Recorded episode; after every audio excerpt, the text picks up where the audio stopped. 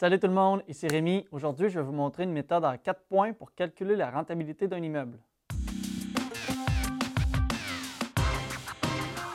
Aujourd'hui, je réponds à une des questions que les gens me posent le plus souvent, c'est comment calculer la rentabilité d'un immeuble locatif? En fait, euh, ça va être une capsule qui va être remplie de techniques, de notions et de chiffres, mais je n'aurai pas le temps de tout couvrir, donc euh, je vous invite quand même à vous abonner pour voir les prochaines capsules qui vont compléter le sujet. Et si vous aimez ça, les capsules avec les chiffres et des techniques concrètes, bien, je vous invite à aimer la vidéo. Comme ça, je vais savoir que vous aimez ça et je vais pouvoir en produire plus dans ce sens-là. Comme il va y avoir beaucoup de notions dans cette capsule-là, attendez-vous pas nécessairement à tout vous souvenir et tout apprendre les subtilités du premier coup. Je vous invite à réécouter la vidéo tranquillement. Et aussi, euh, lorsque vous aurez trouvé votre premier immeuble qui vous intéresse, en fait, je vous invite à la réécouter et à remplir vos propres chiffres tout au long de la vidéo. Comme ça, à la fin, en même temps que moi, vous aurez calculé la rentabilité sur votre premier immeuble locatif. Donc, euh, pour calculer la rentabilité d'un immeuble, ça nous prend un immeuble. Aujourd'hui, on va y aller avec un quadruplex. En fait, ce quadruplex-là existe réellement. C'est un quadruplex qui est ici dans mon coin au centre du Québec et il est vendu 200 000 Je l'ai analysé déjà, je vous montre les chiffres. Et en fait, certains vont dire 200 000 c'est vraiment pas beaucoup. Et euh, c'est vrai, plus ou moins vrai, selon le secteur. En fait, si on se trouve à Montréal, c'est sûr que pour 200 000 on n'a même pas nécessairement un duplex. Tandis que si on arrive ici dans la région, à 200 000 un quadruplex, ça commence à être dans les chiffres. Euh, il est un petit peu bas, mais on va voir en fait c'est par rapport aux loyers qui sont moins élevés et des choses comme ça. Donc en calculant la rentabilité, on va voir si c'est intéressant et c'est ce qu'on va faire ensemble. On commence avec les chiffres. Donc on parle d'un quadruplex affiché à 200 000 Un quadruplex, c'est quatre unités, c'est aussi quatre locataires à gérer. Et dans ces unités, on se retrouve à avoir trois fois des 4,5 et une fois un 5,5. Il y a plusieurs façons de calculer la rentabilité d'un immeuble. Aujourd'hui, je vous parle d'une solution en quatre points faciles.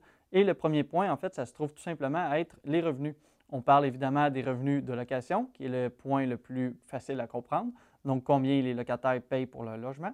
Mais il pourrait y avoir aussi d'autres sources de revenus sur un immeuble, comme peut-être une buanderie, et il pourrait y avoir des casiers ou un garage qui est associé, ou en fait toute autre source de revenus, peut-être Internet ou des choses comme ça. Ça va dépendre de votre immeuble et des particularités. N'hésitez pas à demander les revenus au courtier immobilier, il va pouvoir vous les donner. Puis aussi, à force de calculer euh, les immeubles de votre secteur, vous allez commencer à comprendre le marché et vous allez pouvoir comparer les revenus que vous voyez sur les logements de celui-ci comparés à d'autres immeubles. On fait maintenant le calcul de notre cas réel ici. Donc, le premier loyer est à 450, on en a un qui est à 500 et on en a deux à 525, ce qui nous fait un total de 2000 de loyer par mois. Ensuite, on n'a pas rien euh, qui est associé à une buanderie, on n'a pas rien qui est associé à un casier. Par contre, on a un garage qui est à côté de la maison qui, lui, est loué pour 55 par mois à un locataire.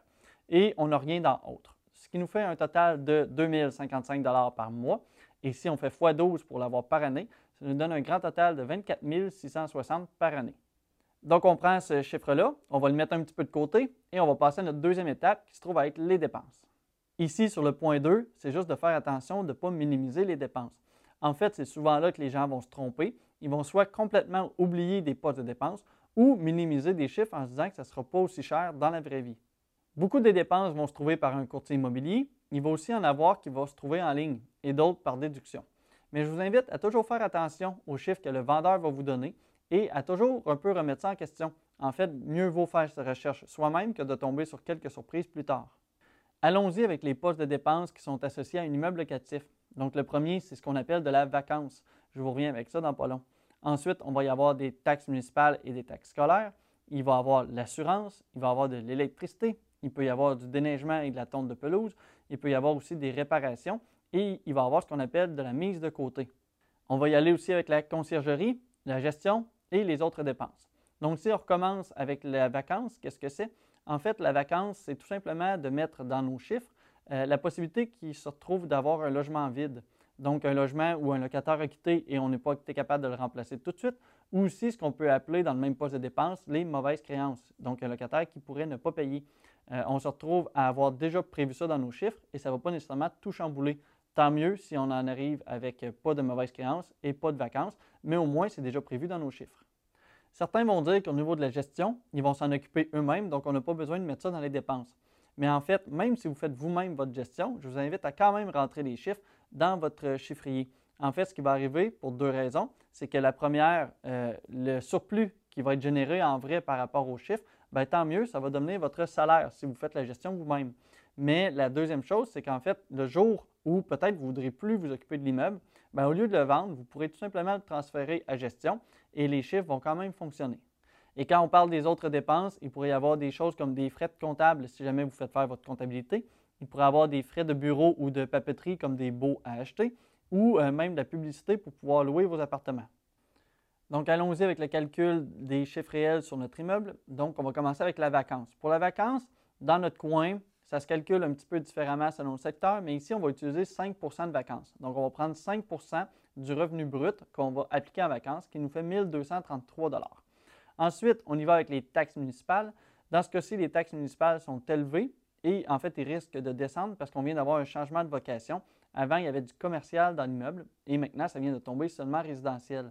Donc, en fait, les taxes risquent de descendre, mais on va y aller avec les chiffres réels et on est à 4 683. Ensuite, on a des taxes scolaires qui sont à 600 et on a des assurances qui vont tourner autour de 1 404 par année.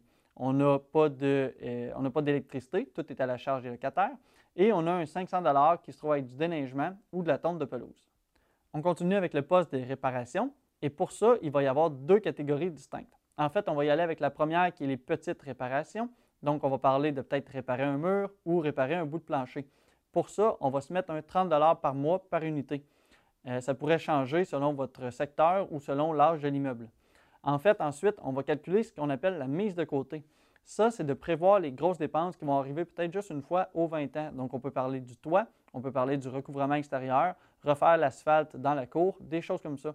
Donc, en fait, on va se calculer de l'argent qu'on met de côté à toutes les années pour absorber cette grande dépense-là quand elle va arriver. Si on ne calcule pas, on pourrait avoir des années de profit s'envoler dans une seule dépense. Mieux vaut le calculer. Donc, euh, dans notre cas, on va mettre 250 par année par unité. Sur la conciergerie, on est à 0 parce que tous les locataires s'occupent eux-mêmes de leur logement. Ensuite, au niveau de la gestion, on va prendre aussi un 5% comme la vacance, mais on va prendre le 5% sur le montant après la vacance. Donc, il va un petit peu changer. Et dans notre cas, on est à 1171 Et on n'a pas nécessairement d'autres dépenses reliées à l'immeuble, donc on est à zéro. Maintenant qu'on a tous nos postes de dépenses avec les chiffres, on va pouvoir calculer tout ça et savoir combien ça nous coûte. Dans ce cas-ci, ça arrive à des dépenses totales de 12 030 par année. Ou si on divise par 12, ça nous donne un total de 1 250 par mois. Donc maintenant, on a nos dépenses, on sait combien ça nous coûte. Mais avec tout ça, pour savoir combien on va sortir d'argent, il faut aussi y ajouter l'hypothèque. Donc l'hypothèque, c'est à moins d'avoir payé en argent, il va falloir rembourser la banque pour l'emprunt. Et on va y aller avec un taux d'intérêt et un nombre d'années pour l'amortissement. On n'a pas besoin de savoir ces chiffres-là par cœur. En fait, on peut tout simplement aller sur Internet, faire différents scénarios avec des simulateurs d'hypothèque. On peut aussi appeler le banquier. Il va vous donner les taux d'intérêt du moment et c'est quoi la meilleure solution pour vous. Dans ce cas-ci, je suis allé avec un taux d'intérêt de 3,25% sur un amortissement de 25 ans, ce qui nous donne des paiements de 9 612 par année ou de, divisé par 12, 801 par mois. Pour savoir combien d'argent on va devoir sortir à tous les mois pour cet immeuble-là, on va tout simplement calculer les dépenses et l'hypothèque. Dans notre cas, on arrive à un total de 21 642 par année ou de 1803,50 par mois. Maintenant qu'on a calculé nos revenus et qu'on a calculé nos dépenses, on va arriver au troisième point. Et en fait, c'est l'étape qui est plutôt facile. On appelle ça connaître notre flux de trésorerie. Il y a aussi plusieurs autres façons d'appeler ça. Ça peut être notre surplus ou notre perte d'opération. Ça peut aussi être notre marge, comme ça peut aussi s'appeler le cash flow en anglais. Donc en fait, c'est très simple. Il suffit de prendre nos revenus et d'enlever les dépenses. Donc euh, dans notre cas, nos revenus sont de 2055 par mois.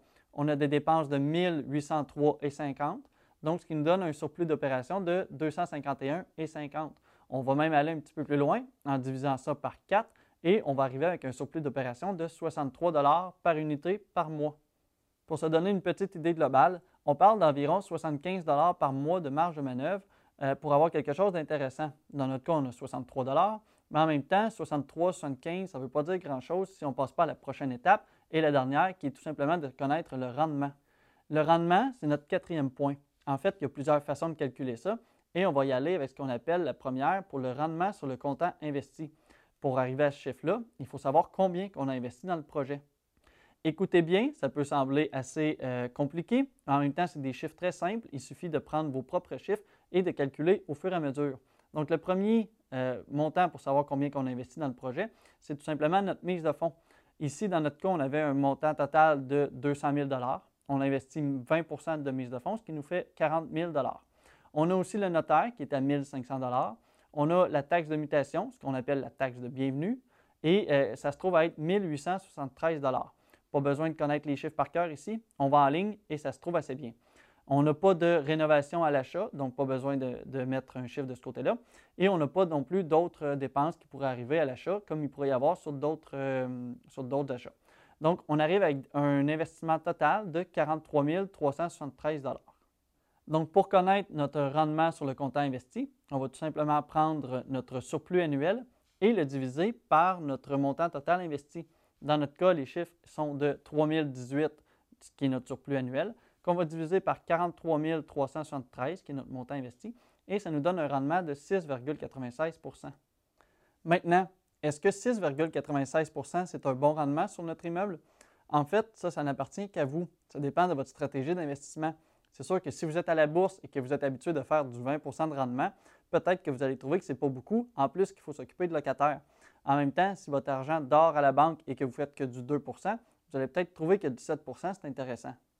Par contre, ici, ce que je ne vous dis pas, c'est qu'il y a d'autres sortes de rendements associés à l'immeuble.